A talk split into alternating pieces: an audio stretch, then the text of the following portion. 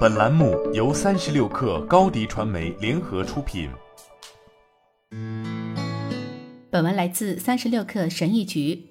老实说，异步远程办公如同洪水猛兽，让一些高管和中层管理者害怕。他们怕他们的，毕竟不是人人如此。在过去很多年里，看看创意和知识产业，异步远程办公模式运转良好。当大家看到异步办公的优势，他们也会接受的。有些人可能会一脸茫然地问：“什么是异步办公？”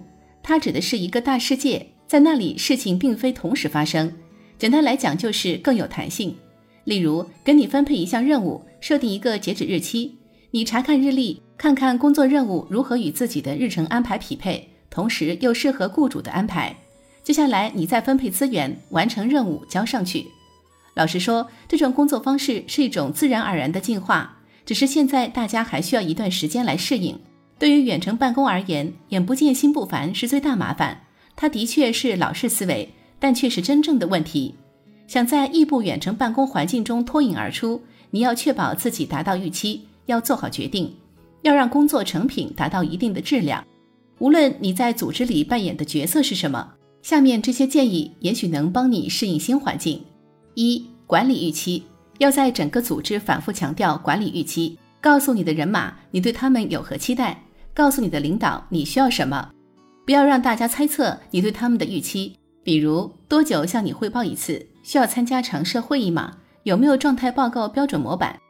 要确保客户理解你，虽然规格可能只有一页纸，但它能转化为一百页的要求文档。某人带着一页纸来到你的面前，他要求几个星期完工，但现实却是做完需要六个月。所以你应该将预期管理好，预期管理失败是沟通失败造成的。二、沟通，沟通是预期管理的关键。每天都要与你的人交流，要有一个点，不要只是与他们交谈。每天召开状态会议没有什么实用价值。如果没有什么新消息要报告的话，那就更无必要了。你没有必要每天都要和每一个人谈话，但与他们沟通很重要。你完全可以选择异步沟通工具和方法。比如短信、即时通讯工具、电子邮件等等，没有什么难的。要相信别人，直到找到理由不再相信他们。你知道如何运营你的团队，但你的上司知道如何运营他们吗？所以，你用怎样的技巧向下沟通团队，也要用同样的技巧与上级沟通。将你管理团队的经验总结一下，挑选适当的内容推送给你的领导。要确保几点：他们知道你在哪里，将去向哪里，你正在干什么。为什么要做？在你的团队里，谁干得不错？你是拉拉队长、球员、教练。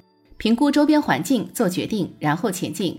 即使是不太合适的决定，只要能让你前进，也是好的，总比守株待兔更好。三、承担责任，负责是底线。人们喜欢与可以信任的人共事，无论是个人生活还是职业经历。下面两条原则帮了我很多，它们很简单，但涉及到承诺、纪律、时间管理技能。如果你有一件事要做，承诺在下个周一之前完成，那就是兑现，不能延迟。要重视质量，质量是你无法明确指出的东西，但你可以知道结果有没有质量。对于你即将上交的工作产品，你自己能接受吗？之前我有一个坏习惯，我喜欢说是的，我能做到，不晓得，可能要一个小时或者两个小时。我总是给出过高的承诺，工作要二十小时完成，我却说只要一到两个小时。谈到估计，人类总是表现糟糕。可笑的是，我们总是喜欢装高手，给出估计时长，隔一天却发现事情并非如此。当异步远程办公模式流行起来，重担会转移到那些做规划、做估计的人身上。如果你为别人付费买下四十小时的工作时间，请确保你能赚回来，不要指望别人拿出闲暇时间为你工作。随着组织渐渐了解游戏规则，监督可能会加强。